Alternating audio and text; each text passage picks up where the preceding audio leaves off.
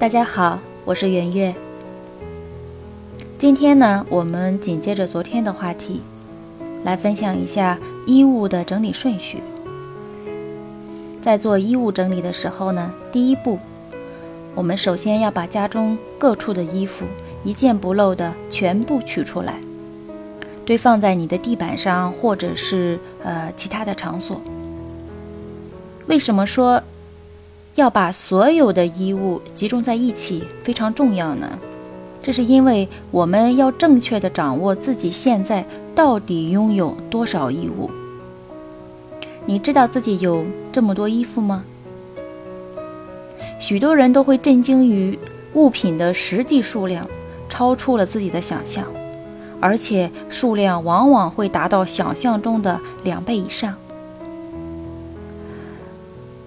如果在衣物较多的情况下，可以分为上衣、裤子、袜子、内衣等类别逐类挑选。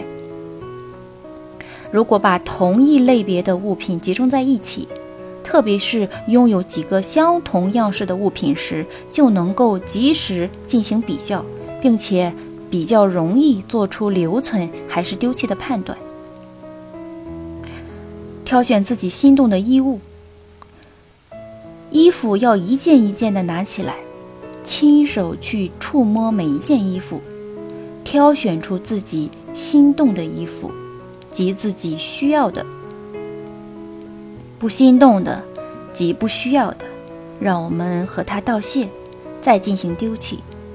这样的话呢，会减少丢弃物品的罪恶感。收纳衣服呢是要竖起来存放，昨天这个理论我们也讲过。竖起来存放更容易让我们去一目了然的看到你所有的衣物。衣物存放时呢，要颜色相近的放在一起，由浅至深，这样就会清楚有什么样有什么样颜色的衣服，有几件，每一样物品。都有自己固定的位置的话，就能够养成非常好的整理习惯。这样做一次彻底的清洁，你的衣柜也不会再恢复到原来的状态。